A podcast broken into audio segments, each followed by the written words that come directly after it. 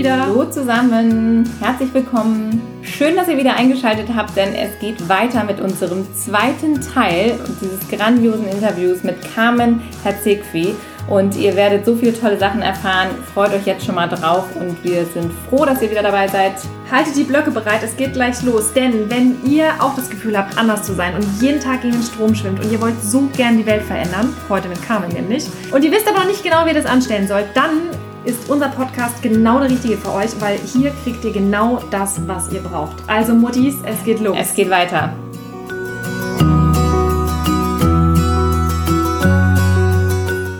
Und dann haben wir ja eben diesen Aspekt, Massentierhaltung geht nicht mehr, weil Klima und so weiter, das ist schon alleine aus den Aspekten und dass die Menschen auch langsam, habe ich das Gefühl, auch aufwachen und sie wollen das anders machen, aber sie sind noch so, okay, ich kaufe es ja nur noch Bio. Und äh, da wird zwar immer gelacht und sagen, ja, dann hätten wir ja nicht mehr so viel konventionelle äh, Tierhaltung, aber es wird ja unfassbar viel exportiert. Und ich glaube, dass, soweit ich das mitbekomme, dass einfach tatsächlich innerhalb Deutschlands der Konsum schon zurückgeht und sich verändert. Und ich weiß es auch von einigen Leuten, wo ich wirklich weiß, dass die anders einkaufen, die das auch sagen. Da sehe ich das auch. Das reflektieren natürlich nicht alle und es ist auch so, dass viele das natürlich gerne ausblenden, was da passiert.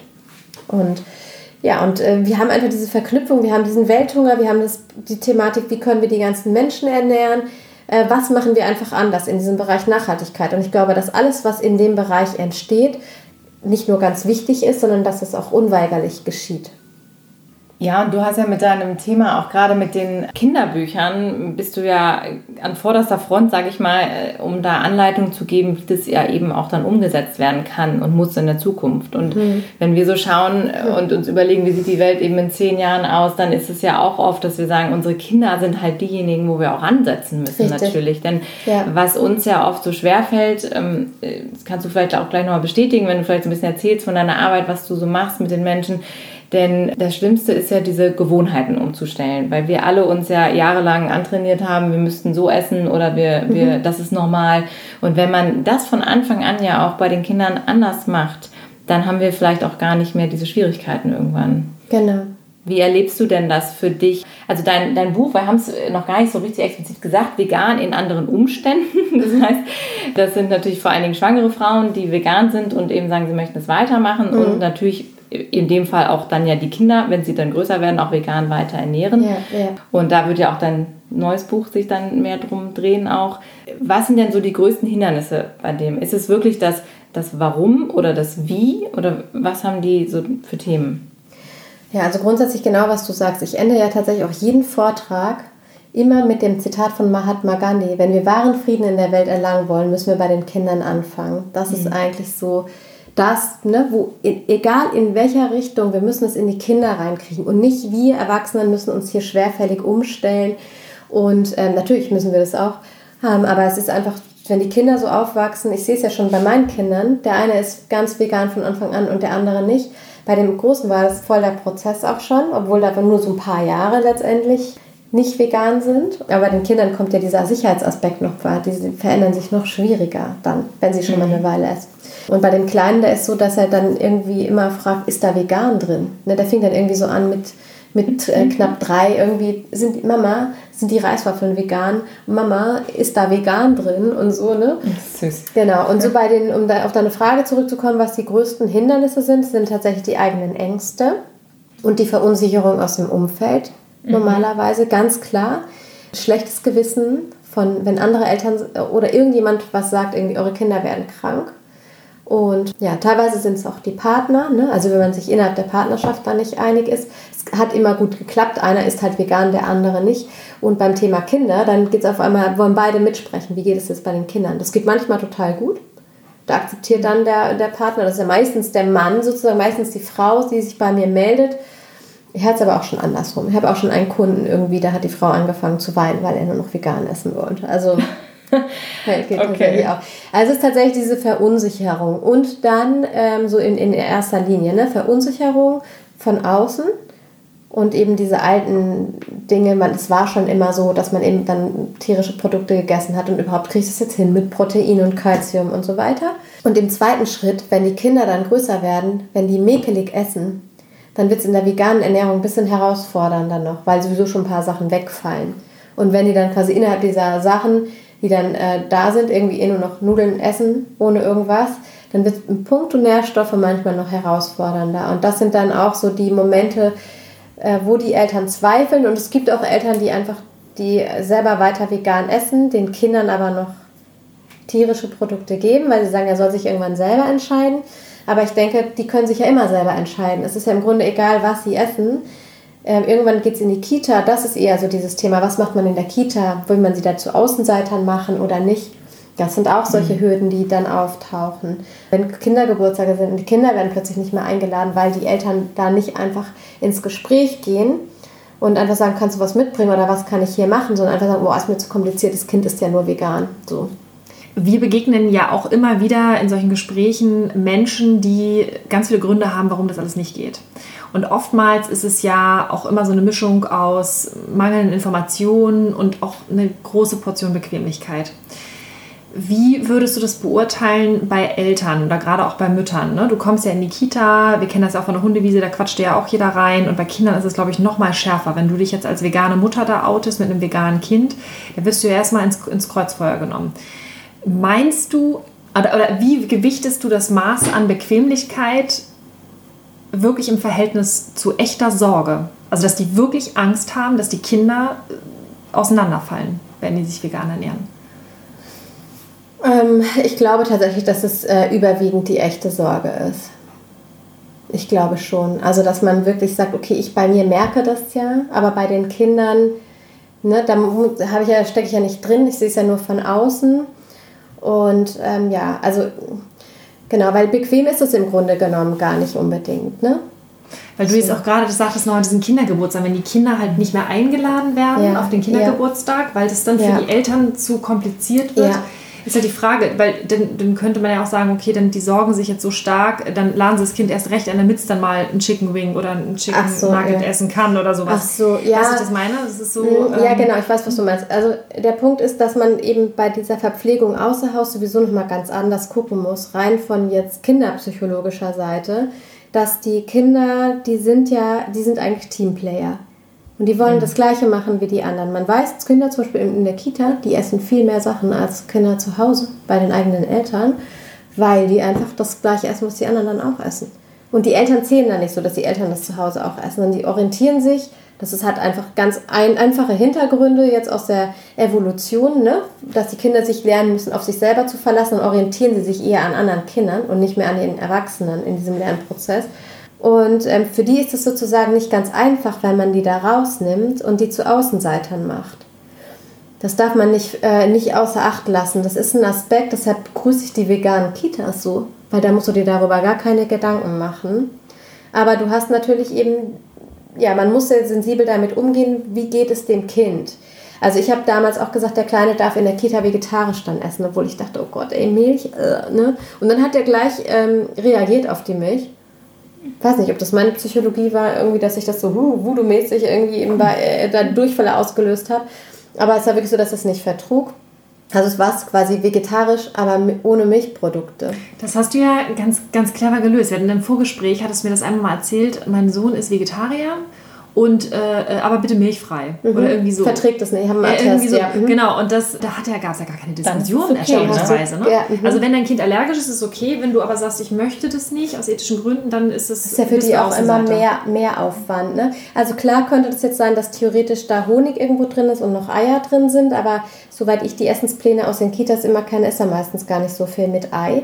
Also wenn, dann wäre es auch mit Milch. Also dann ist es häufig so, wenn sie dann Diätessen machen, dass dann häufig irgendwie so die ganzen Allergene weg sind und auch mhm. keine, Ei, keine Eier. Und ähm, ich würde da auch niemals reingehen, wenn er jetzt der Meinung ist, er muss sich irgendwo eine Wurst klauen vom Teller vom anderen Kind. Dann will ich da gar nicht so stark reingehen. Er hat auch einen anderen Freund, der zu Hause auch vegan ernährt wird, der ist in der Kita vegetarisch. Ne? Und jetzt war letzten Freitag Sommerfest. Dann gab es Hotdogs und ich hatte vorher schon den Elternvertretern geschrieben, als sie ihre Rundum-Mail geschickt haben. Es wäre total toll, wenn man mal die Veggie-Kinder irgendwie auch hier ähm, und die veganen Kinder mit ähm, abdeckt und dann auch andere Würstchen hätte. Und die hatten das tatsächlich auf der Einkaufsliste, aber irgendjemand hat es vergessen zu besorgen. Und die dann da am Hotdog stand, war die, der tat es dann ganz leid, weil Unsere Jungs haben äh, die weißen Hotdog-Würstchen, äh, Hot Hotdog-Brötchen gegessen mit Ketchup.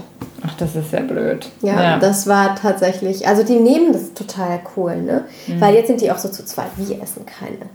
Ne, wie so. Das ist schon, das ist schon gleich, ja. gleich anders, ne? Mhm. aber da muss ich, ich bin immer sehr sensibel und beobachte ihn ganz, ganz, ganz genau, was ich da zulasse und was nicht. Und inzwischen ist es aber so, dass er gar kein Fleisch mehr will. Jetzt mhm. versteht er das dann schon selber dann teilweise und es kommt dann immer wieder hoch, diese Gespräche, ne? wie, wie geht man damit um, irgendwie mit Kindern? Was sagt man denen, was da passiert? Ne? Das wollte ich nämlich gerade mhm. fragen, weil das, das haben wir auch ganz häufig. Also ich kenne das auch persönlich tatsächlich, wenn ich mit meinen Nichten und Neffen über dieses Thema spreche, weil die sind dann auch noch die am ehesten, die mich dann fragen, Caro, ja. vegan und wieso denn und so. Und ich habe dann immer so das Thema, wie weit gehe ich jetzt mit denen ja. ins Detail? Und das haben ja, ja viele Eltern auch, die sagen, ich will denen ja jetzt irgendwie, ich will meine Kinder nicht traumatisieren oder genau. ich will, dass die in einer heilen Welt aufwachsen. Und dann denkst du dir, ja, aber du kannst ihnen ja auch keine Märchen erzählen. Ja, also genau. hast du da immer eine ganz klare Empfehlung oder Also ich würde halt am Anfang äh, über dieses Thema gehen, Tiere sind unsere Freunde. Ne? Wir mhm. essen ja auch unsere Luna nicht so. Ne? Also die, dass man gleich irgendwie nicht diesen, diesen Karnismus und Spezizismus irgendwie da so reinbringt, sondern mhm. äh, einfach den sagt, warum sollen wir jetzt einen Unterschied zwischen den Tieren und zwischen den Tieren machen. So. Mhm. Das ist das Einfachste am Anfang und jetzt ist er vier. Jetzt fange ich an, mit ihm diese Bücher anzugucken. Ähm, warum wir keine Tiere essen, vegan aus Liebe von der Ruby Roth die hat das ja, die hat das dann schon, ne? normal leben die Tiere so und dann äh, hier leben sie so. Und also das nehmen wir rein. Oder von meinem Verlag auch damit zum Beispiel ein Buch, das heißt Schweine in Kisten. Das ist ganz süß für die kleineren, auch weil es nur so ein paar Reime sind. Dann äh, solche Bücher wie Schweinchen schlau zum Beispiel oder für ältere Kinder Karl Klops Der coole Kuhheld, ein mhm. Megabuch. Mhm. Also mhm. Karl da Klops. War ich mal Vorlesung. Ja, äh, genau. Und äh, Udo, den haben wir zum Beispiel auch, also wir haben seine Frau im ersten Buch für die mhm. vegane Schwangerschaft. Toll. Und er, weil er der Koch ist zu Hause, hat jetzt einen Erfahrungsbericht geschrieben fürs nächste Buch, das heißt Vegan für unsere Sprösslinge. Da geht es von der Beikost, also schließt direkt an das alte Buch an. Und, ähm, und geht bis zu den Teenies. Also wir haben jetzt die bis sie ausziehen, haben wir jetzt alle Lebensphasen durch von Schwangerwerden. Udo Taubitz. Von Einzug der, bis ne? Auszug. Ne? Genau, ja. Udo Taubitz. Und Udo ja. ist, auch, ähm, ist auch mit einem Erfahrungsbericht dran. Der schreibt ja auch gut. Super. Der ist der Schreibtrainer und es ist sehr interessant, wie er diesen Prozess beschreibt, auch wie das bei denen dann läuft. Und genau, und Karl Klopp, sehr coole Kuh, das ist mein absolutes Lieblingsbuch. Aber mein Kleiner, der ist noch ein bisschen zicken zu klein. Also ich denke mal so ab 5, 6 ist das dann ein super Buch. Da wird ein bisschen mehr thematisiert auch. Ne? Das heißt, das ist ja auch so eine totale Nische, ne? diese veganen Kinderbücher ja. eigentlich. Wenn, wenn man Völlig. sich mal so, wir haben da auch schon mal eine Folge drüber gemacht, wenn man sich so diese normalen Kinderbücher anguckt, was ja. da auch irgendwie den Kindern suggeriert wird, Richtig. ist ja eine, eine, Scheinwelt. Total. Und da dann gegen anzugehen, auch weil was im Buch steht, ist jetzt falsch, den Kindern das auch noch mitzugeben, mhm. das ist ja schon... Die, die kann man gar nicht mehr zeigen, die anderen ja. Bücher. Das, das ist schon mal das Erste, dass man solche Bücher und manche sind dann von mir auch noch hier aufgetaucht, die noch von Jamie hier waren oder irgendwie sonst wo, wo du so Bauernhöfe siehst und dann versuche ich das immer einfließen zu lassen und zu sagen, dass die meisten Tiere leider eben nicht mehr so leben und ähm, ja, also dann genau, also muss man halt immer schauen, wie was man dazu erzählt dann mhm. bei den Büchern. Ne? Das finde ich so ganz Lass uns noch mal zu dem Ernährungspart gehen. Mhm. Kannst du noch mal so ein für alle Mal noch mal irgendwie mit ein paar Fakten aufräumen, weil es ist halt, also dass wir uns noch mal ganz klar positionieren. Bekommen Kinder alle Mineralstoffe, alle Mikro- Makronährstoffe, die sie benötigen, um gesund und stark wachsend, bekömmlich aufzuwachsen? Ist, gibt es da irgendetwas, was man berücksichtigen muss? Ja, also es gibt Dinge, die wir berücksichtigen müssen, die sich aber teilweise decken mit der Mischkost, was vielen aber eben gar nicht so bekannt ist. Ähm, wir haben in der veganen Ernährung als große Ausnahme natürlich das Vitamin B12 und das ist für Kinder natürlich umso wichtiger, weil die haben keinen Speicher. Ne? Wenn ein Erwachsener auf vegane Ernährung umsteigt, dann hat er einen Speicher, der geht drei, vier Jahre. Bis dahin hat er eigentlich schon mal gehört, dass er B12 supplementieren muss. Ne? Ich war ja am Anfang da auch irgendwie. War bei so. uns genauso. Ja, genau. B12? So, ne? ja. Aber das ist natürlich, wenn es um die Schwangerschaft geht und um die Kinder geht, das muss einfach passen und das muss einfach supplementiert werden, weil die haben keinen Speicher. Und wenn du dann merkst, irgendwie, dass das eben nicht ausreichte, dann hast du schon neurologische Schäden, die teilweise eben auch irreversibel sind. Also B12 als großes, ähm, als größte Sonderstellung sozusagen. Dann haben wir Vitamin D, das betrifft alle Kinder. nur weil die Veganer etwas schlechter irgendwie versorgt sind mit Vitamin D durch die tierischen Produkte, heißt es nicht, dass es bei den anderen ausreicht. Weil 90 Prozent der Bevölkerung haben Vitamin D-Mangel. Das betrifft ganz, ganz viele Kinder und es betrifft das Wachstum. Da kannst du noch so viel Kalzium aus der Kuhmilch irgendwie reinschütten.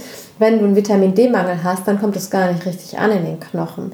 So, das muss man halt einfach wissen, weil die Kinder werden eingecremt ohne Ende wenn du Lichtschutzfaktor 15 irgendwie drauf hast und mehr, dann wird da erstmal kein Vitamin D gebildet auf ähm, unbestimmte Zeit. Hängt ja auch davon ab, wie lange ja. dieser, ähm, die Sonnenmilch dann hält. Das zieht ja auch ein. Und ähm, es ist so logisch, dass die Kinder im ersten Lebensjahr, die Babys kriegen immer Vitamin D. Kriegen sie gespritzt mit Geburt? Nee, nee, nee, nee. Die kriegen, die kriegen Supplement tatsächlich täglich. Also Im ich, ersten ja. Lebensjahr. Also tatsächlich ist es so, äh, ich habe dann noch ein bisschen Hintergrundwissen und habe manchmal solche Abrechnungen gesehen. Ja. Und fast jedes Neugeborene kriegt automatisch ein Vitamin D-Präparat. Ja, Präparat, genau. Aber so, genau. Das Ja, kriegen gut, die. okay, ja. Aber das kriegen die so als Supplement. Genau. Ja, das genau. ist eigentlich immer. Aber das gehört, es ist Das, Standard. machen, also das, ist Standard, also genau. das Das, machen so ein paar Kindern, äh, ja. anthroposophische Ärzte machen das nicht, wie ich Ja. es manchmal raushöre. Aber eigentlich machen das alle. Und äh, Vitamin K zum Beispiel auch normale Prophylaxe. Folatprophylaxe, also Folsäure in der Schwangerschaft. Wie Sie planen, Kind, Sie sind schwanger, gehen Sie mal in die Apotheke, holen Sie mal Folio plus Jod. Ne? Also wir dürfen das nicht vergessen, in dieser ganzen Welt irgendwie mit supplementieren, dass das aus gutem Grund teilweise geschieht in bestimmten äh, Situationen. Und bei dem Thema Schwangerschaft ist es dann eben so, dass ähm, die Veganschwangeren häufig sehr gut mit Folat versorgt sind. Das ist jetzt nicht die Regel. Es hängt davon ab, wie man vegan ist, wo man einkauft, wie man es zubereitet. Weil Folat ist halt super empfindlich. Aber es ist im Grunde so, dass Folat bei den meisten Mischköstlern echt problematisch ist, dass es deshalb eben vorsorglich gegeben wird. Vitamin D, das hört ja nicht auf mit dem ersten Geburtstag, dass man das braucht. Das ist ja das Verrückte. So, ja. und bei den Veganern sagt man es immer extra dazu, aber wie viel Vitamin D kannst du maximal aus der Nahrung holen als Mischköstler? 10% deines Bedarfs. Wow, okay. Das heißt, 90% des Bedarfs sind nicht gedeckt. Und wenn nicht supplementiert wird, dann weißt du schon, warum nur so ein kleiner Teil der Bevölkerung wirklich ausreichend versorgt ist. Das sind wahrscheinlich die, die ganz viel im Urlaub sind in der Sonne und eben nicht so viel Creme. Es gibt auch Leute, die kommen irgendwie knackenbraun aus Thailand und irgendwie haben Vitamin D-Mangel noch. Also das ist wirklich nicht ganz ohne. Und gerade so bei Kindern mit dunklerer Haut, wie mein Sohn, der ist ja Viertel Nigerianer, der braucht heute noch viel, viel mehr. Ne? Vitamin also für D. alle Afrikaner Ja. in Deutschland, die ganzen Flüchtlinge, die jetzt alle kommen, die brauchen alle Vitamin D. Die haben hier nicht genug. Die Ja. haben viel, viel, viel zu wenig Vitamin D. Das heißt aber, um das jetzt nochmal ganz kurz zusammenzufassen, dass also dieses ganze Thema mit dem Supplementieren kein veganes Problem oder eher eine Herausforderung ist, sondern dass es generell eine Herausforderung Generell, ist. Ist das genau. Wir müssen generell, es ist nur teilweise unterschiedlich eben. Okay. Oder es ist so, dass manche Nährstoffe, die schon in der Mischkost kritisch sind, in der veganen Ernährung auch kritisch sind, aber wo die Versorgung noch ein bisschen schlechter ist. Eben wie gesagt Vitamin D, weil Vitamin D-Quellen hast du pflanzlich eher weniger, es reicht aber eh sowieso nicht. Also im Grunde geht es um die Sonne oder wir müssen halt supplementieren oder beides. Und ist es jetzt richtig, also wenn ich jetzt zum Beispiel Fleisch essen würde oder andere tierischen Produkte, da sind ja oftmals äh, diese entsprechenden Mineralstoffe oder, oder Vitamine oder wie auch immer vorhanden. Das liegt aber daran, dass die ja nicht, das hat ja mit dem Tier selber eigentlich gar nichts zu tun, sondern dass die Tiere ja selber auch Supplemente bekommen während der Aufzucht, während der Mast, Genau. damit die halt nicht selber mangelernährt Genau. sind, die kriegen es halt in beziehungsweise den Futter mit rein. teilweise ja auch, das ist ja quasi auch so eine Art Aufbereitung der, des Lebensmittels. genau. Also das kommt ja auch noch Richtig, dazu. das ist auch so. Ja. Wir haben ja zum Beispiel ein Problem mit Selen in der veganen Ernährung. Wir haben im Grunde nur die Paranüsse. Das heißt, da hast du so viel Schwankung, dass es immer schwierig Mhm. ist, irgendwie sich darauf zu verlassen. Zudem haben die Paranüsse auch noch eine radioaktive Belastung, wo, dann, wo man auch so ein bisschen eingeschränkt ist, wie viel man davon dann essen kann. So, und es ist aber so, zum Beispiel beim Selen, ist dass äh, Selen im Tierfutter mit drin ist. Deshalb haben die Leute, die tierische Produkte essen, kein Problem in Anführungszeichen mit Selen. Wenn die Tiere wie natürlich wirklich auf der Weide stehen würden und hier ihr normales Essen essen, also die Kühe essen Gras und bekommen nicht irgendein Soja, irgendwas mit, keine Ja, Ahnung, was nix. noch drin, mit ganz vielen Nährstoffen, ja, ja. dann äh, haben, wäre da auch kein Selen mit, wenn man diese tierischen Produkte isst, weil unsere Böden kein Selen mehr enthalten. In den USA schon. Das heißt, das ist wieder eine andere Sache. Einfach das System ist nicht auf pflanzliche Ernährung ausgerichtet. Wenn es auf pflanzliche Ernährung ausgerichtet wäre, müsste das in die Böden eingebracht werden, das Selen. Also das machen sie ja in Finnland zum Beispiel. Es gibt, genau, es gibt ja irgendwie schon Länder, irgendwie, die das machen. Finnland mhm. weiß ich es nicht. Ich weiß schon, wenn du Getreide, Hülsenfrüchte aus den USA bestellst, dann hättest du da noch natürliche Selenquellen drin. Aber wenn du das jetzt hier irgendwie äh, aus europäischen Quellen holst, dann hast du das eben nicht mehr. Und das ist einfach so dieser Punkt, weshalb auch manche Nährstoffe so ein bisschen problematischer sind. Ähm, Jod haben wir zum Beispiel in der veganen Ernährung relativ wenig, weil wir quasi den Fisch nicht essen, aber wir haben die Algen. Und das ist sowas, Algen ist so ein Thema, ist eines meiner Lieblingsthemen, weil Algen ist ein super Zukunftslebensmittel und gerade für Veganer, es gibt die Calciumalge, es gibt die Alge, die die, Pflan die marinen Fettsäuren EPA und DHA drin hat. Die muss man dann quasi als Supplement nehmen, aber kann ein Ölprodukt nehmen, das man dann ins Essen einarbeitet, wenn es ein bisschen abgekühlt ist. Das heißt, ohne dass man einen extra Löffel oder eine extra Pille oder so nimmt. Ne? So, man muss sich da ein bisschen umstellen, man muss sich da ein bisschen einarbeiten. Was aber gleichzeitig wegfällt, ist, wenn man eine, eine Alge nimmt, die kultiviert ist, sind ähm, tatsächlich die Schadstoffe. Weg, ja. Ja, also das zum Beispiel, was ja. du, wir haben ein Kapitel im nächsten Buch drin, äh, mhm. warum man besser keinen Fisch mehr essen sollte. Ja. Und zwar von einer promovierten Fischereibiologin geschrieben. Wenn ich, also als ich das gelesen habe, habe ich gedacht, spätestens jetzt würde mir der Appetit auf Fisch total vergehen, wenn ich noch Fisch essen würde. Ne? Da wollte ich gerade nämlich einhaken, weil du, was du sagst mit den Eigen und dem kultiviert, das ist nochmal so ein ganz wichtiger Punkt, wo wir nämlich auch gesagt haben, man sagt dann immer mit den, ich esse keinen Fisch, weil die Meere sind äh, mittlerweile verseucht tatsächlich mhm. und was ich darüber aufnehme, ist eher kontraproduktiv. Aber die Algen, das ist jetzt auch die Frage, da muss man wirklich drauf achten, wo die herkommen. Genau, also die Quelle der Algen ist ganz wichtig. Man sollte immer schauen, dass der Hersteller Analysen liefern kann.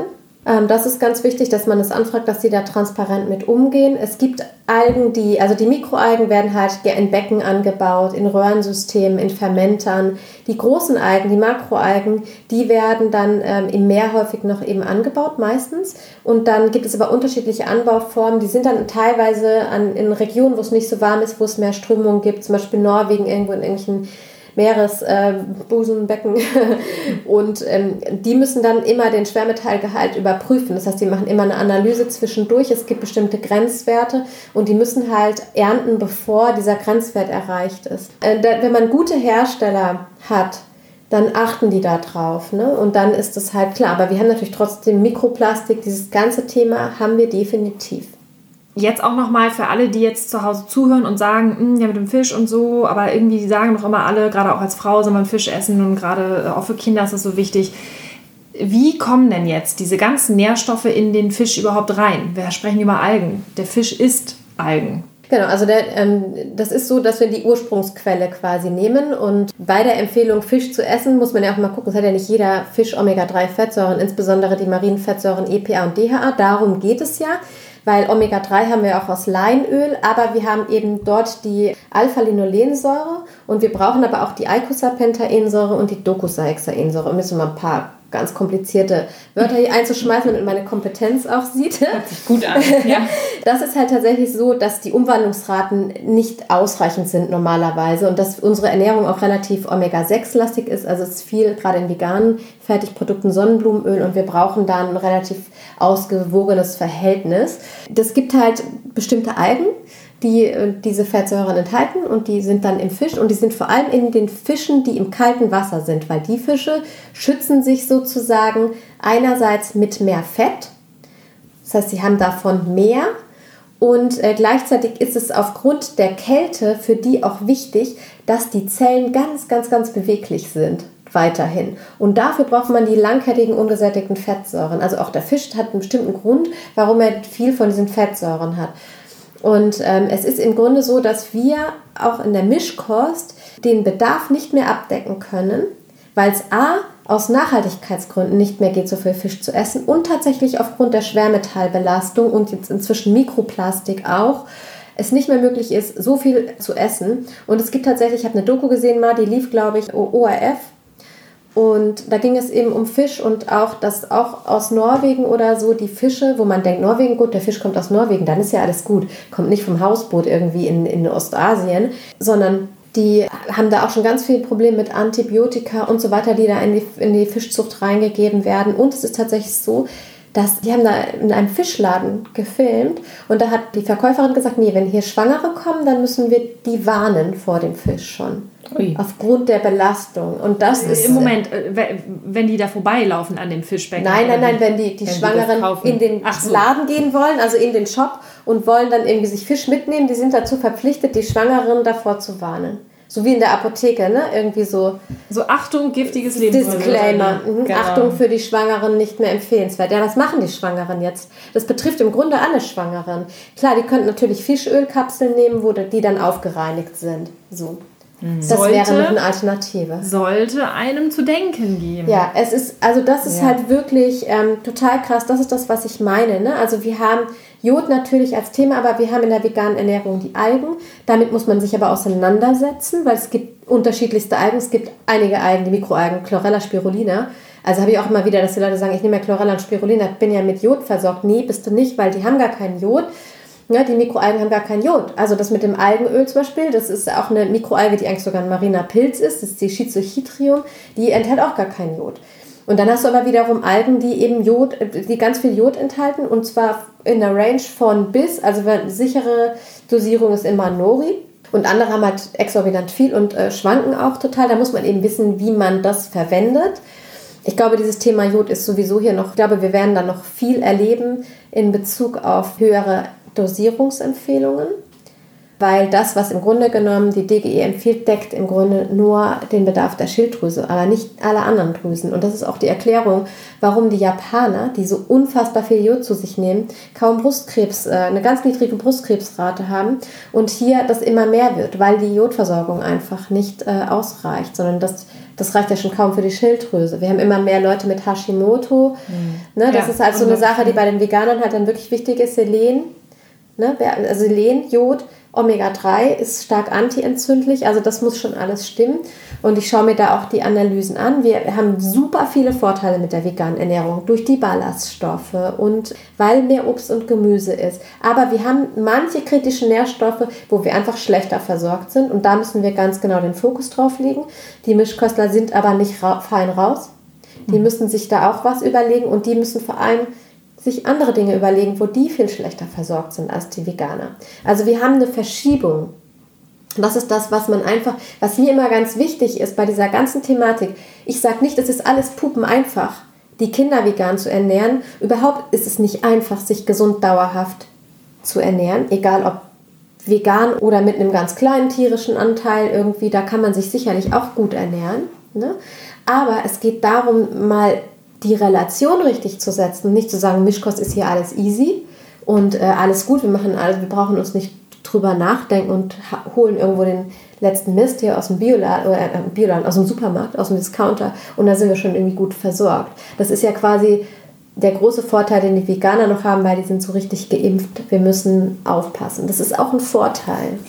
Das wollte ich nämlich auch gerade sagen. Wenn ich mich mal so umgucke in meinem Umfeld, wer was isst und mhm. ähm, wenn ich mir da mal so angucke, die Mischköstler, wie wir sie ja jetzt nennen, die Leute, die also quasi alles essen, machen sich ja oft überhaupt gar keine Gedanken darüber. Also wie mhm. viele Menschen kenne ich, die sich von Fertigprodukten ernähren, die Dinge zu sich nehmen, die würde ich in meinen Körper nie reinlassen. Mhm. Und das ist so faszinierend, weil man sagt dann immer pauschal, ja, damit ist schon alles gedeckt, passt schon mhm. so. Bei denen gibt es keine Auflagen, ne, keine großen äh, Warnungen äh, in der Regel. Und dann gibt es halt, sobald du eben dich vegan ernährst, sind die meisten, die ja wirklich erstmal anfangen, okay, was kann ich überhaupt essen, was muss ich essen? Also viele ähm, sind ja da so äh, sensibel auch bei diesem Thema und haben deshalb schon ein viel besseres Gespür auch dafür. Und mhm. dieses, diesen Zugang überhaupt für dieses Thema zu kriegen, ist ja schon mal ein absoluter Mehrwert, ne? dass du ja. einfach mal drauf achtest, was, was, was, was, womit nähere ich meinen Körper? Denn Ernährung kommt mhm. ja von Nähren. Das ist ja so ein ganz mhm. wichtiger Punkt. Genau. Wie ist denn das mit den Kindern? Weil jetzt haben wir ja viel über Supplements gesprochen. Bist du da auch, dass du sagst, die Kinder müssen dann eben auch also supplementieren, die müssen Tabletten nehmen? Ist das wichtig? Wie machst du das mit den Kindern? Gibt es da Probleme oft oder ist es ganz easy? Also ähm, ich supplementiere B12 bei den Kindern und äh, habe da unterschiedlichste Präparate durch. Inzwischen habe ich Tropfen, die einfach nicht gut schmecken. Die aber ansonsten nicht so viel drin haben, die möglichst halt ohne weitere Inhaltsstoffe sind, ein bisschen mit Alkohol konserviert. Da schreien immer viele auf, das ist etwa so, als würde man ein Glas Apfelsaft trinken. Da ist auch Alkohol drin, der ist noch nicht ausgewiesen, weil der Gehalt zu niedrig ist und weil er nicht extra zugesetzt wird, muss es nicht ausgewiesen werden. Mhm. Wenn der einen bestimmten Gehalt übersteigt, wird es ausgewiesen, ne? wie bei wirklich Wein oder so. Ne? Oder wenn es zugesetzt wird. Und bei Supplementen, wenn damit konserviert wird, müssen sie es raufschreiben. So, dann kriegt er da seine fünf Tropfen und wenn er die dann eben nicht will, dann sage ich, okay, dann, wenn du das nicht ne-, nehmen willst, musst du Fleisch essen. Und dann geht ganz schnell der Mund auf. Ah. Ehrlich? So weit, ja, ja, okay. genau. Und äh, Vitamin D haben wir im Grunde genommen das ähnlich. Dann habe ich eben Omega-3 mit denen. Da musste ich so ein bisschen tricksen bei dem Kleinen. Also ich habe das ja immer wieder mit eingearbeitet. Dann äh, ist es einfach so, dass dann plötzlich keine Soßen oder Dips mehr gegessen werden. Da muss man immer schauen, wie kriege ich das jetzt gerade unter. Also das unterliegt auch echt so einem Prozess. Und inzwischen ist es aber so, dass ich es ihm auch auf dem Löffel einfach geben kann. Das sind so die wichtigsten Sachen. Ich habe jetzt so Selentropfen, die mache ich ins Wasser. Wenn ich da einen Tropfen für ihn reinmache, dann reicht das schon. Und ähm, das merkt er gar nicht, weil die, da sieht er keinen keinen äh, Fettfilm oder so. Dann kriegt er einfach mal am Tag irgendwie so ein Glas Wasser. Ich mache so einen Tropfen rein. Das mache ich schon. Und ähm, dann ansonsten mache ich halt viel mit Meersalz, mit jodhaltigen Algen und immer mal Algen rein. Also Jod supplementiere ich bei ihm nicht extra. Das liegt aber auch daran, dass ich noch nicht das richtige Produkt gefunden habe, wo ich einfach sage, hm, ne? Das ist manchmal, finde ich es ein bisschen schwierig. Und würdest du denn behaupten, bei all dem Aufwand, den du jetzt betreibst, ja, du nimmst es ja sehr genau, verantwortungsbewusste Mutter, ne, auch jetzt mit deinem, mit deinem Status als Ernährungsberaterin, ähm, ist es denn aber trotzdem unterm Strich für dich eine einfachere Herausforderung, richtig Kinder zu supplementieren, diesen ganzen Aufwand zu betreiben, als zu sagen, ich lasse hier einfach alles essen und muss dann diese ganzen Schadstoffe, Schwermetalle, wir haben über Cortisol gesprochen, Mhm. Antibiotikumrückstände, Medikamentenrückstände, das alles zu kompensieren? Ist es da nicht einfacher, ein bisschen zu supplementieren und ein bisschen sich mal damit zu beschäftigen? Ja, genau. Also, weil das ist ja auch eben nicht die Frage Supplemente oder nicht. Die Frage ist ja, was will ich irgendwie hier tun?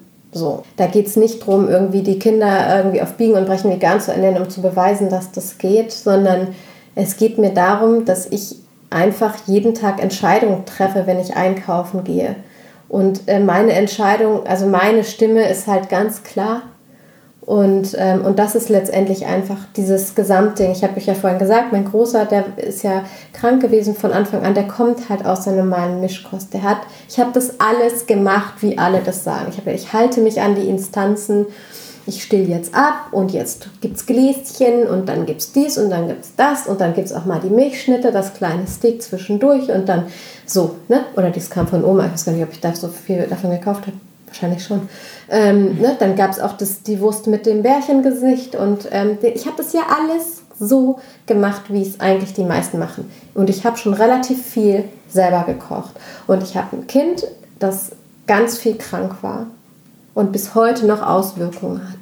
Und ich habe ein veganes Kind, das ähm, ziemlich robust ist. Das hat bis heute kein einziges fiebersenkendes Medikament bekommen, kein einziges Antibiotikum. Nicht, weil ich gesagt habe, ich lasse ihn das mal so, weil es aber nicht notwendig war. Ne? Wenn ein Antibiotikum notwendig ist, ist es notwendig. Der, der hatte auch schon mal Rotaviren und ich weiß nicht was und Erkältung hat der auch, aber ich habe da keine ernsten Sachen. Ich hatte keinen Krankenhausaufenthalt, ich hatte kein, äh, keine Vollnarkose. Ich hatte so einen Horror, dass, ich, dass das nochmal passiert, so wie das passiert ist. Und ähm, ja, was ist anders? Es ist jetzt vegan, es sind doch zwei verschiedene Väter, das muss ich fairerweise dazu sagen, weil ne, die haben einfach einen anderen Stand genetisch. Es ist sicherlich so, dass Yannick einen besseren Start hatte. Einfach äh, genetisch ist einfach Afrika auch ein bisschen weiter weg. Das sind oft Kinder, die sehr robust sind. Aber es ist halt auch vegan und ich habe und der ist super pleatsch und bei Jamie war das, das auch ein ganz schlaues Kind, aber der war so die ganzen Mittelohrentzündungen so hörverzögert, dass sich daraus eben ganz viele Probleme ergeben haben. Der hat jetzt heute 50% Hörvermögen bei Umgebungsgeräuschen und das kommt ja alles aus der Zeit. Bei ihm haben ja die Mittelohrentzündungen sofort aufgehört, als wir die Milch weggelassen haben. Und bis dahin hatte der schon zwei OPs, ich weiß Minimum zehnmal ein Antibiotikum, nur deshalb. Und dann waren wir kurz vor der dritten OP und ich habe die Milch von heute auf morgen weggelassen und auf einmal es war bis heute keine Mittelohrentzündung mehr. Und das sind jetzt Ja. über zehn Jahre. Mhm. Das sind so die Sachen, wo ich auch hingucke. Ne? Und natürlich sehe ich auch Hürden und ich sehe auch, okay, und bei mir ist es nochmal ganz besonders. Manchmal denke ich, ich kriege die Hürden auch erst recht, damit ich das durchgehe. und äh, das weitergeben kann. Ne? Also es ist, ist manchmal wirklich so, weil ich habe auch Kinder, die extrem mäkelig essen, obwohl ich, der Große nicht mehr, aber der, der hatte das immer und jetzt der Kleine. Und jetzt ist das, die mäkeligen Esser sind jetzt eins meiner Hauptthemen. Warum ist es so und wie kann man da rauskommen? Mit ganz viel Entspannung. Das heißt nicht, dass es morgen anders ist, aber warum ist es so, wie gehe ich damit um und wie wird es irgendwann anders? Beim Großen hat es geklappt, hat Jahre gedauert. Ne? Und ähm, genau, also das ist ähm, so das große Thema irgendwie, dass ich mir das anschaue. Ne? Was ist da? Das heißt, du hilfst jetzt auch Familien, sich umzustellen. Du hilfst auch ähm, Müttern bei ihren Kindern von Anfang an alles richtig zu machen, sage ich jetzt einfach mal so, weil das ist jetzt so unser Fazit, was wir dann doch draus ziehen mhm. müssen. Mhm. Was genau bietest du jetzt? Also man kann natürlich deine Vorträge besuchen.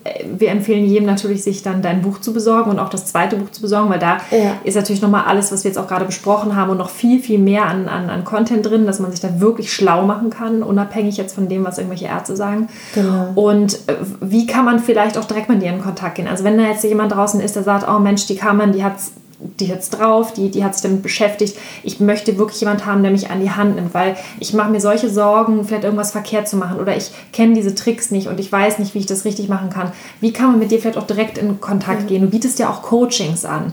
Wie läuft so ein Coaching ab? Kannst du da uns nochmal ganz kurz mit reinnehmen, wie du da nochmal hilfst und unterstützt? Also ich habe jetzt äh, ganz neu, weil ich ganz oft so kleine Fragen habe, weil ich ja immer, werden immer mehr auf mich aufmerksam, ich habe jetzt das und das Supplement, ich habe jetzt das und das, kannst du mal eben. Und ich habe irgendwann gesagt, ich kann nicht nochmal noch eben, weil das sind dann zwei, drei Stunden am Tag mal ganz schnell über Facebook, über Instagram, da bin ich ja sehr aktiv ne? und das, ist, das muss ich dann einschränken und habe genau für diese Fälle, wenn man so einzelne Fragen hat, habe ich so Kurzberatungen jetzt ins Leben gerufen, wo du dir, die dann per Skype-Chat irgendwie einfach sind. Also sprechen wir nicht, sondern da chatten wir dann halt einfach nur. Und dann kann man sich die Fragen ja vorher aufschreiben und reinkopieren und ich antworte schnell. Ich schreibe sehr schnell. Habe ich ja alles gelernt. Ne? Ich habe ja zehn Finger gelernt. Dafür war es gut. Super, super schnell. Die Industrie Alles, ich sage ja. nee, das war sogar noch aus der, das habe ich sogar in der in der Realschule habe ich das irgendwie damals schon, habe ich eine Schreibmaschinen AG war ich und dann in der, in der ähm, Fremdsprachen, Fremdsprachenausbildung, da habe ich sogar mal, Steno, hat sie sich Steno habe ich sogar ja. noch gelernt. Ja, das war ein, ein Glück. Ich glaube, Carmen kann ich auch noch schreiben. Das war es dann auch. Spaß du dir die Sekretärin. Genau. Und das kann man online einfach buchen. Also wenn man auf meine Webseite geht, vegane-familien.de, geht man auf diesen Bereich Coaching.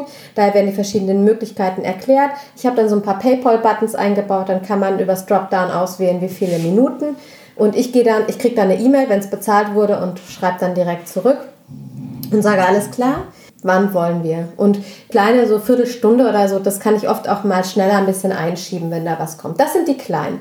Das ist jetzt ganz neu. Die ähm, normalen Coachings gehen halt los ab einer Stunde. Also ich biete dann Einzelcoachings an, also Impulsberatung nenne ich das, die 60 oder 90 Minuten gehen. Die kann man auch online buchen und bezahlen. Äh, mir ist es inzwischen sogar lieber, weil immer eine Rechnung schreiben ist auch immer viel Arbeit. So Standardpakete gibt es dann bei mir, wo man dann so, ich habe die, die, die meisten, also die, die meistens gebucht werden, kann man auch schon online buchen. Ansonsten ist es so, dass mir einfach geschrieben wird und ich schicke meine Infomaterialien raus, so ein Dokument, wo drin der, Ab, der Ablauf nochmal ganz genau beschrieben ist. Dann die Preisliste schicke ich mit raus, kann man sich das in Ruhe aussuchen und ich schicke einen Aufnahmebogen mit raus. Und dann ist eigentlich so, ich kriege den Aufnahmebogen zurück, ich kriege die Info zurück, ob es eine einzelne Stunde werden soll oder ein Paket und äh, wann freie Terminmöglichkeiten sind und die Beratung findet meistens über Skype statt. Ich habe aber auch Leute über FaceTime, über ähm, WhatsApp, Video, manchmal über Telefon. Also ich bin da voll offen irgendwie, welches Device wir irgendwie gerade wählen. Ich habe sowieso alle. Genau, dann ist es halt so, dass ich in dem Aufnahmebogen frage ich ganz viel ab. Was wird supplementiert? Gibt es irgendwelche Erkrankungen? Sind die ärztlich betreut? Was ist dein Beruf? Wie viel bewegst du dich? Hast du irgendwie Hobbys? Äh, wie groß, wie alt, wie schwer? Ähm, Kinder, wie werden die ernährt? Stillst du? Ähm, bist du gerade schwanger? Welche Woche? Ähm, was, sind, was ist dein Anliegen, was sind deine wichtigsten Fragen und äh, womit wärst du quasi glücklich am Ende der Beratung? Welche Fragen müssen unbedingt beantwortet sein? Weil dann kann mhm. ich eben zielführend auch arbeiten. Ja, super. Und wirklich sagen, okay, was ist wirklich das Anliegen? Weil dann ähm, können wir auch wirklich daran gehen. Genau, und dann haben wir die Beratung und dann gibt es Dokumente im Anschluss. Mhm, mhm, super. Ist es denn bei der Beratung jetzt nochmal ganz konkret, also es geht dann um die Ernährung natürlich in erster Linie, nehme ich an. Gibt es auch Leute, die, also die Themen, worüber wir eben gesprochen haben, ne? wie mache ich das jetzt mit der Kita, wenn die mich fragen, wie können wir das machen oder äh, andere Themen, wo du sagst, es geht dann halt auch wirklich über dieses komplette oder dieses äh, ganz explizite Ernährungsthema hinaus? Mhm. Ist das auch Thema oder wie ja, ist da so die Betreuungs ja, so ein bisschen eher mhm. genau vielleicht so diese ja, ja genau es wird immer wieder es ist immer wieder auch Thema wie kann man das am besten machen und so auch dieses psychologische Begleiten. Das ist, das genau, ist ja oftmals ist das ja viel mehr eine Sache ganz im Kopf. Kopf. Das ja, ist genau also der ganz Punkt. Viel, genau. Es sind ganz viele auch Alleinerziehende oder so, wenn das Ärger mit dem Ex-Partner gibt, der plötzlich vegan gar nicht mehr so geil findet. Kinder oder auch bestehende Partnerschaften, wo einer sagt ja, der andere sagt nö und so, wie finden wir denn da einen gemeinsamen Nenner? Weil das, sage ich, ist ja immer ganz wichtig, dass die sich einig sind und nicht, dass es Krieg am Esstisch gibt. Diese Fälle gibt es, wo die Mutter dann alleine mit dem Kind sitzt und der Papa ist irgendwie dann äh, mucksch ja. und sagt irgendwie, ja, jetzt kocht die nicht mehr für mich, dann setze ich mich auch gar nicht dahin. Und das ist halt total blöd, weil die Kinder, die brauchen schon beide Eltern da am Esstisch und eine gute Stimmung. Und die brauchen die Eltern auch, um sich da zu orientieren und diese Familienzeit. Also wenn man am Tisch zusammen ist, isst, mit, einmal mit einem, einmal mit zwei erst, dann ist es ja ganz viel mehr als nur Nahrungsaufnahme. Wir vermitteln unsere Esskultur irgendwie damit. Ne? Es ist so eine soziale Geschichte. Es ist irgendwie, Kind, du bist mir wichtig. Und wenn sich da einer immer rauszieht, weil er genervt ist auf die Frau, erstens mal ist diese Stimmung dann schon mal, das, die ist ja auch im Raum. Und das ist ganz, ganz ungut für Kinder, wenn die essen lernen sollen. Mhm. Und ich habe gesagt, auch, ja, dann muss der mit ran und du musst ihm halt auch erlauben, wenn er noch weiter sein Fleisch essen will, dass er sich das selber macht. Das ist halt so, ne? Weil es sei denn, ihr kanntet euch schon vorher, du hast gesagt, mein Haushalt ist vegan und in diese Pfanne kommt kein Fleisch. So ist es bei mir. Also wenn jetzt hier ein Mann kommt, der, der kommt mit nichts durch die Tür, was irgendwie tierisches Produkt ist, ja, außer ein lebendiger Hund oder so. Und ähm, ja, genau, und das ist einfach so, mein, das ist meine Regel vorher. Aber wenn jetzt die schon länger zusammen sind, einer wird vegan und der andere zieht nicht mit, dann ist das echt eine schwierige Sache und es kann ganz schwierig sein für die Beziehung. Es Wichtig ist aber, dass eben beide gut damit umgehen und respektvoll damit umgehen, dass sie sich ein bisschen aufeinander zubewegen und dann sagen, okay, weißt du was, du bist jetzt vegan, beschäftige mich mal mit dem Thema, warum machst du das eigentlich? Das wäre eigentlich vernünftig und ich reduziere ein bisschen oder vielleicht ich esse nur noch außerhalb. Ähm, oder wie ist es, du musst es nicht mehr zubereiten, aber ich möchte gerne noch zu Hause irgendwie meinen Steak ab und zu einfach machen. Dann koch du vegan, ich frage dich, was du machst und ich koche mir eben dann was dazu. Ne? Was mich jetzt nochmal interessieren würde, wie, oder hast, hast du vielleicht einen konkreten Tipp, was wir immer wieder hören, ist, ja, aber meine Kinder wollen das nicht essen, ja, aber meine Kinder, die kommen nicht weg von der Kuhmilch oder sowas. Hast du vielleicht nochmal so einen ganz konkreten Tipp für irgendwas, was die Leute vielleicht zu Hause sogar mal direkt mal ausprobieren können oder umsetzen können? Wie kann ich ein Kind überhaupt an dieses Thema ranführen mit dem Essen oder umgewöhnen? Gibt es da so, so ein, zwei Tricks? Um, um diesen Einstieg einfach mal zu erleichtern. Weil das, ne, ich denke da jetzt auch gerade an eine Bekannte, die sagte immer so, ja, und ich die Leberwurst und ich, die kommen nicht von dieser Leberwurst weg und ich weiß nicht, was ich machen soll. Und dann boykottieren die das Essen. Dann mhm. hat der Papa auch keinen Bock auf das Essen. Dann schieben die zum Papa rüber. Dann sind die sich da einig. Also was, wie würdest du das machen? Ja, also es gibt leider nicht diesen, diese ein, zwei Tricks, sondern das ist wirklich ein Prozess und das ist im Grunde ein Podcast für sich. Vielleicht wollt ihr mich irgendwann mal wieder einladen. Kinder, warum Kinder nicht essen? Ja. Ähm, genau, also ganz einfach, das sind äh, wirklich biologische Schutzprogramme. Und für Kinder ist das wirklich so, die erstens schmecken die viel intensiver. Und da läuft eben dieses Gewöhnungsprogramm Essen irgendwann an. Und die sind sehr, essen ganz häufig sehr, sehr ausgewählte Dinge. Es gibt so Hobbyesser-Kinder, bei denen ist das nicht. Dann gibt es diese Picky-Eater-Kinder, irgendwie die pieksen rum. Das ist aber normal. Und dann gibt es so, ähm, es gibt auch so Super Taster, das sind so hochsensible Kinder, die noch viel intensiver schmecken. Den musst du eh immer alles ganz gleich kochen. Und es ist einfach so, dass ähm, in diesem Gewöhnungsprogramm ist es ein Schutzmechanismus, der quasi greift in dem Moment, wo die Kinder anfangen zu laufen im Großen. Die sind ja quasi dann ab einem gewissen Alter in der Natur, rennen die ja los mit den anderen Kindern. Und damit die nicht losgehen und sich die nächste Tollkirsche in den Mund stecken, gibt es diese Skepsis vor anderem Essen. Und gleichzeitig ist es so, dieses Alter mit etwa anderthalb, bis dahin vertrauen sie der Mutter ganz gut, was sie da hinstellt, wird schon gut sein. Klappt auch besser, wenn sie auf dem Schoß der Mutter sitzen. Und ab anderthalb greift, kommt dieses Programm, ich will mich nur noch auf mich verlassen. Das müssen die ja, weil irgendwann sind die Eltern nicht da. Das heißt, es ist ein Überlebensmechanismus, dass man sich auf sich selber, auf sein eigenes Gefühl verlassen kann, was kann man essen und was nicht. Und in dieser ganzen Geschichte ist es einfach so, dass die Kinder neue Lebensmittel ganz langsam und geduldig kennenlernen müssen. Und das ist im Grunde der Trick. Immer wieder. Ganz langsam. Dranbleiben. Dran, Einfach nur dran, dranbleiben. Okay, Ausdauer. dran. Und weil, das musste ich bei meinem Großen auch machen, weil der hat auch so ausgewählt gegessen, nämlich auch nur noch irgendwie Salamibrot und der hat keine Hülsenfrüchte gegessen, das ist einfacher so rum. Der hat keine Hülsenfrüchte gegessen, der hat keine Nüsse gegessen. Im Grunde genommen hätte ich dem das, und Gemüse hat er auch nicht viel gegessen und ein bisschen Obst. Der wäre wär kaum noch was übrig geblieben von dem. Also was er essen kann. Und äh, von ihm auch nicht am Ende. Und deshalb ähm, musste ich das ganz, ganz langsam machen. Und es war echt ein langer Prozess. Die Kinder, die schon von Anfang an vegan sind, das ist ja ein bisschen einfacher, weil die orientieren sich normalerweise schon damit und da muss man halt gucken. Ne? Also bei meinem Großen ging es ganz gut, der isst bis heute keine Nüsse, aber der isst Nussmose.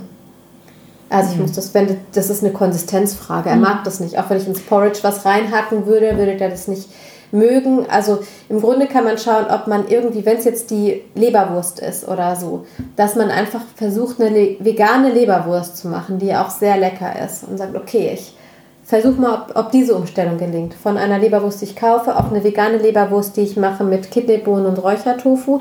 Alternativ, wenn Soja nicht geht, mit Kidneybohnen und weißen Bohnen und Rauchsalz, das funktioniert auch. Und wichtig ist Majoran einfach nur in der Leberwurst, weil Majoran ist der Geschmacksträger, eigentlich ist eigentlich das Gewürz, was in die Leberwurst kommt. Also du, so kann man das im Grunde genommen ganz, ganz simpel eben machen.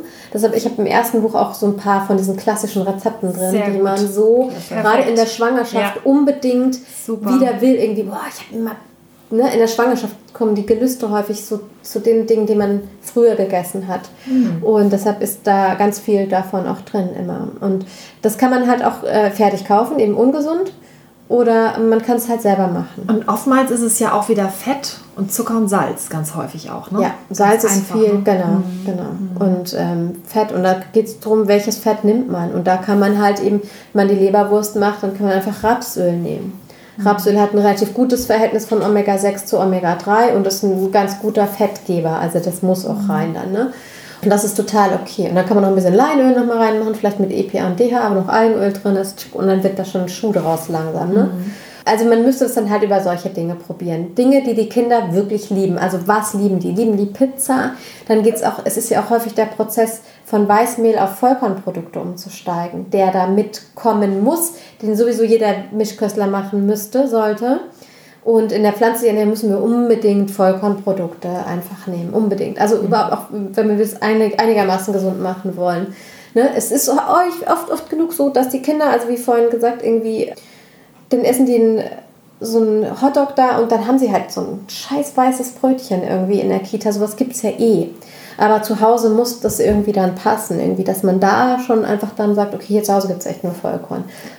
Und wenn ich dann jetzt selber backe oder koche, kann man ja auch im Prinzip das so machen, um es jetzt nicht, damit die Kinder nicht diesen harten Cut haben, wie Mhm. du schon meintest, so, das, das ne, schmeckt ja irgendwie ganz anders als gestern. Dass man dann halt zum Beispiel sagt, okay, ich mische mal ein bisschen, nehme ich jetzt mal eine Kuhmilch zum Beispiel und, Ja. und mische dann, dann ein bisschen Hafermilch rein. Oder ich habe halt mein Weißmehl, da habe ich einen Kuchen Genau. mitgebacken und jetzt mache ich mal ein bisschen Vollkornmehl rein und dann, Ja. dass ich mich so rantaste. Genau. Und ähm, ja, aber ohne Druck und ohne Zwang. Und dann gibt es halt ne, am Anfang vielleicht die, ähm, also Hafer ist ja eigentlich so eine ganz süße Milch. Da muss man mal schauen. Und ich denke, je nach Alter der Kinder kann man dann auch einfach mal Dinge entscheiden. Also dann ist halt mal eine Weile keine Milch.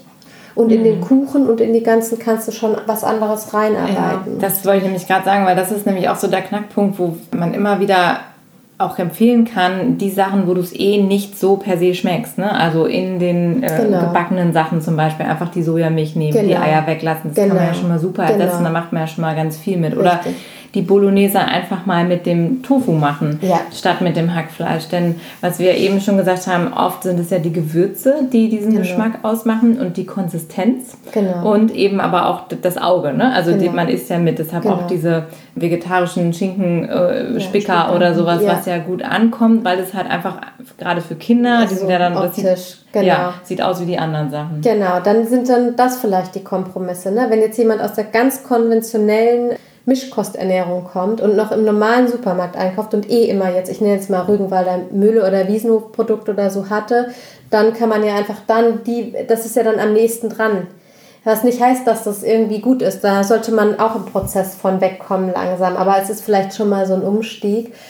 Und genau, da muss man jeder immer schauen, irgendwie, was kann man denn da machen. Bei Kindern muss man wirklich sensibel vorgehen, weil ähm, das dauert einfach ein bisschen. Und bei den einen geht es schneller und bei den anderen geht es einfach nicht so schnell. Und da ist mir auch wichtig, dann den Müttern zu sagen, macht nichts, du bist keine schlechte Mutter. Das, die Gesundheit des Kindes geht jetzt vor. Und dann ist der Prozess halt ein bisschen langsamer, aber der ist ohne Druck, weil was ist letztendlich unser Ziel, ist doch, dass das dauerhaft der Zustand dauerhaft ist und dass die Kinder irgendwann als Erwachsene sagen, ich lebe das auch so. Und das schaffen wir nur, wenn wir selber den Druck rausnehmen für die Kinder. Und eine ganz klare Position ist irgendwann zu sagen, zu Hause ist zu Hause und was draußen ist, ist draußen. Also zum Beispiel bei meinem großen Sohn war es, was du bei Papa machst, ist eine Sache. Wenn du in der Schule hier noch dein Fleisch essen willst, weil du eben kein Außenseiter sein willst, ist das okay. Aber zu Hause sind wir jetzt so weit, dass er hier alles ist. Ich, das ist meine Überzeugung und das will ich den Kindern ja weitergeben, dass ich für meine Überzeugung einstehe. Und ich kaufe das hier nicht mehr. Und trotzdem respektiere ich das aber, wenn du noch außerhalb deine anderen Entscheidungen triffst. Und es war ein Prozess. Und mein Sohn ist jetzt vor drei Wochen ist er zu mir gekommen und hat gesagt, Mama, ich habe mir überlegt, ich will es in der Schule auch vegan essen. Hm. Super. Nur bei Papa noch nicht. da ist aber nur noch alle sechs Wochen. Und, ähm, und das zeigt mir, dass dieser Weg des Loslassens ganz richtig war, weil er ist jetzt und sagt, hey, und die und die, die, die isst ja auch kein Fleisch und jetzt, das ist jetzt so mit knapp 15, kommt da ein ganz anderes Bewusstsein und dass er dafür auch selber einsteht. Ne? Und das finde ich ganz wichtig, weil dann kann er das auch weitertragen und weiterleben.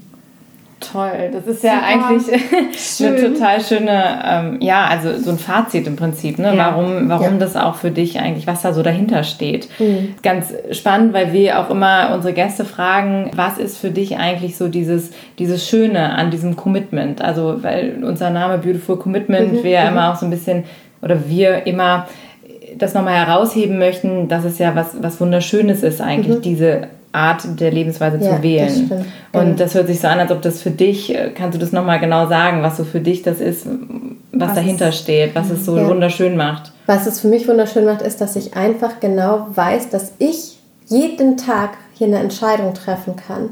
Und bei allem, wo ich auch weiß, hier sind meine Grenzen und alleine, dass ich lebe, bin ich hier eine Belastung irgendwie für die Erde und jedes Mal, wenn ich ins Auto steige.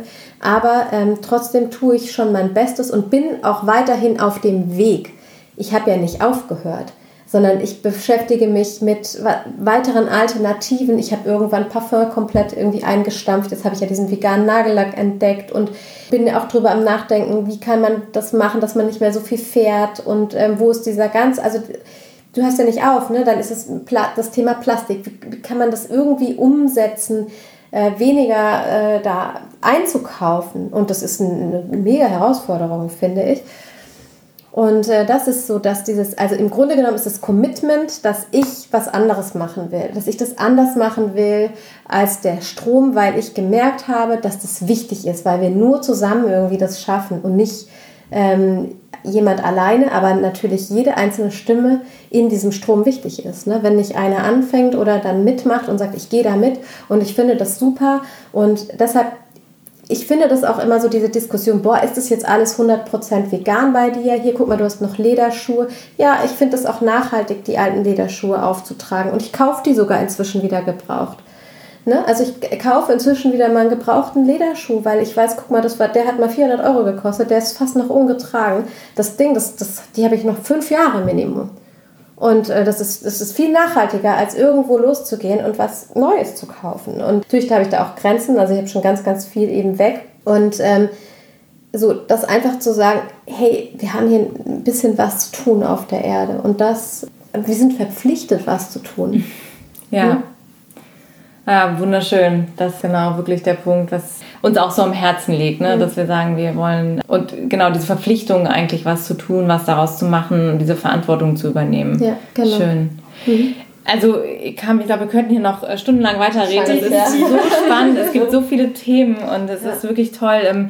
Du hast ja jetzt auch eben schon gesagt, wie man dich erreichen kann, dass du auf den ganzen sozialen Medien ganz aktiv bist. Du hast deine Webseite vegane-familien.de, mhm. über die man dich auch erreichen kann. Oder kinder.vegane-familien.de wäre dann die E-Mail-Adresse, mhm. Ähm, dass man dich da kontaktieren kann. Du hast ja auch schon gesagt, du hast noch ein spezielles Angebot für unsere Community, also für alle, die jetzt hier von euch wirklich neugierig geworden sind und gesagt haben, sie wollen sich mit Cam nochmal austauschen, noch mehr lernen, vielleicht ein Coaching haben oder sonstige Fragen haben. Was kannst du da unserer Community anbieten? Ich würde jetzt nochmal äh, 10 Euro Rabatt äh, anbieten, egal ob es ein einzelnes Coaching ist, die äh, mache ich eigentlich gar nicht mehr rabattiert, oder auch auf, eine, auf ein Paket die sind sowieso dann bei Stunden sind die rabattiert und da würde ich die 10 Euro nochmal äh, zusätzlich abziehen. Super, das, ganz das, vielen Dank. Die Angebote finden wir alle auf deiner Website? Ja, also die, die gängigen sind auf der Seite und ansonsten einfach eine Mail schreiben, ich schicke die Preisliste raus mit allen Infos. Und die Leute schreiben dir dann eine E-Mail und sagen, hier ja. Stichwort Beautiful Commitment, ich würde gerne Richtig. das und das äh, Produkt. Genau, schreiben sie einfach rein ja. und ähm, Anfrage und das auf jeden Fall mit reinschreiben, entweder über das Formular auf der Website, da habe ich ein Kontaktformular drauf oder direkt eine E-Mail schicken. Das ist eigentlich Ach super. Genau, das Angebot machen wir dann einfach so, das gilt dann ab Veröffentlichung diesen Podcast. Also wenn du das jetzt gerade natürlich zu spät hörst, wäre das ungünstig, aber wenn du es zum Erscheinungsdatum pünktlich hörst, weil du immer ja. ein treuer Hörer bist und abonniert hast den Podcast, abonniert hast natürlich, dann bist du dabei und äh, bis Woche. zur Veröffentlichung des nächsten Podcasts, also für eine Woche steht dieses Angebot von Carmen, was wir echt super finden und ja, nutzt das aus, guckt euch die Kanäle an, schaut mal bei Instagram vorbei. Ich glaube, Instagram ist dein Lieblingskanal. Da, da bin ich sehr aktiv in den Stories, genau. Da gibt es auch viel Input immer mal wieder. Genau, ne? Gratis-Content ist ja auch immer wichtig. Super schön. Und damit enden wir für heute. Das war der zweite Teil und der abschließende Teil. Es wird auf jeden Fall nochmal irgendwann eine Fortsetzung geben. Wir ahnen es. Du hast noch so viel zu erzählen. So viel, ja, absolut. Ähm, aber wir müssen jetzt ja irgendwann mal Schluss machen, weil ihr müsst ja auch nochmal was anderes machen da draußen, weil ihr sollt ja eigentlich rausgehen und die Welt retten und nicht immer nur Podcast hören, sondern es geht ja auch darum, dass ihr ins Handeln kommt. Und wir freuen uns auf jeden Fall, dass ihr dabei wart. Wir hoffen, dass ihr nächste Woche wieder einschaltet, dass ihr bis dahin die Zeit clever nutzt und das Angebot in Anspruch nimmt. Genau. Und natürlich uns auf Instagram weiterhin folgt und auf Facebook könnt ihr uns auch folgen, beziehungsweise auch gerne kommentieren unter den Posts. Vor allen Dingen zu diesem Podcast. Uns interessiert natürlich mega, was ihr denkt. Ein Feedback zu dem Interview. Lasst uns einfach eure Meinung da. Gebt uns auf iTunes super gerne eine Bewertung, am besten eine 5-Sterne-Bewertung, damit auch andere Leute diesen Podcast finden. Teilt ihn mit Menschen, wo ihr sagt, das könnte einen Mehrwert für die Leute bringen, denn sie haben vielleicht auch Familien, Kinder, die gleichen Themen oder brauchen da noch einen Schubs in die Richtung oder schreibt uns eine E-Mail über hi@beautifulcommitment.de könnt ihr uns auch erreichen, wenn ihr Fragen habt, Anregungen, meldet euch einfach bei uns. Genau, und ganz wichtig, ihr kennt das Spiel, abonniert die Kanäle, abonniert unseren Podcast-Kanal, abonniert Instagram, weil nur so haben auch andere die Möglichkeit, über unsere Kanäle aufmerksam zu werden, weil wir haben ja die große Mission, dass wir diese Weisheiten und Informationen und Botschaft in die Welt hinausbringen. Und wir wollen ja alle den Planeten ein bisschen besser machen. Also seid dabei, wir zählen auf euch, Leute. Genau, und jetzt nochmal wie immer, wenn wir einen Interviewgast haben, das letzte Wort gehört heute natürlich Carmen. Ja. Genau, ich schließe mich euren Worten mal an und ähm, wenn man meine Geschichte kennt und wenn ich das geschafft habe, was zu machen, dann schaffst du das auch. Also jeder kann das. Es ist einfach meine Idee ist dazu immer, mach das, was dich interessiert und wofür du brennst und denke nicht darüber nach, was du irgendwann daraus machst und wie du davon lebst. Geh einfach dem nach, was dich interessiert. Und wenn du jetzt sagst, ich will auf die Straße, ich will dies oder ich will jenes, dann mach das einfach, weil ähm, du musst nicht jetzt wissen, was du in ein oder in fünf oder in zehn Jahren damit machst, sondern wichtig ist einfach, damit wir, dass wir anfangen, irgendwas zu tun und geh einfach dem hinterher, wo du Bock drauf hast und denk nicht drüber nach, ob du das kannst, weil das kannst du ganz, ganz sicher und wenn du es noch nicht kannst, dann lernst du es einfach, während du es machst.